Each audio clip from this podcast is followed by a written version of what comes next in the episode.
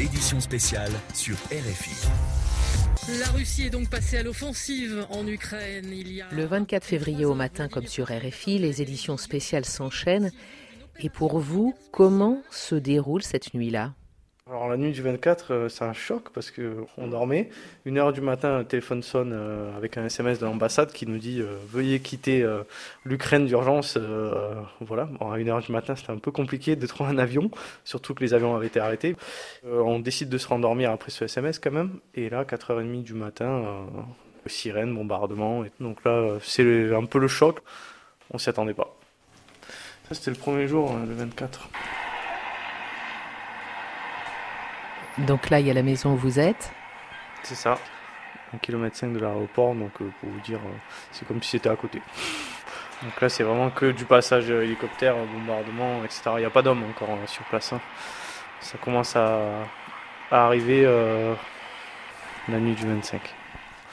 Et après, il s'approche au fur et à mesure des maisons, des quartiers et direction Kiev. Vous ne pouvez pas fuir non, non, impossible de fuir à moins de vouloir mourir. Hein. Chaque famille qui essayait de s'enfuir ou chaque voiture hein, se faisait tirer dessus. Hein. Donc euh, vous avez beau mettre euh, des drapeaux blancs, euh, de la peinture et écrire enfant, ce que vous voulez. Dans tous les cas, vous y passez. Donc il fallait vraiment attendre des convois. Ce qui nous a bloqué en fait pendant trois semaines.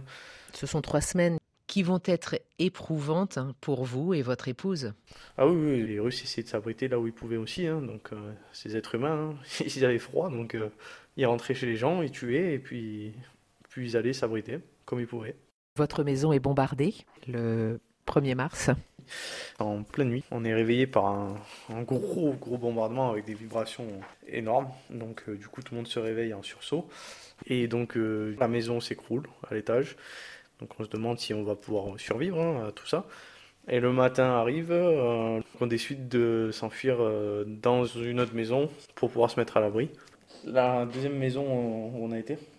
Donc euh, là, c'était l'espèce de maison, euh, je vous ai dit, un brut de béton. C'est une maison en construction qui leur servira de refuge jusqu'à leur départ en convoi vers Kiev le 12 mars, avant de regagner la France avec ce sentiment lancinant d'abandon. Les deux premiers jours, ça a été très compliqué, on voulait vraiment faire demi-tour. Et puis au final, on s'est dit qu'il faut mieux euh, monter une association euh, pour évacuer le maximum de familles, qui nous a permis de sortir euh, une centaine de personnes. Aujourd'hui, ils envoient chaque mois un convoi humanitaire vers l'Ukraine.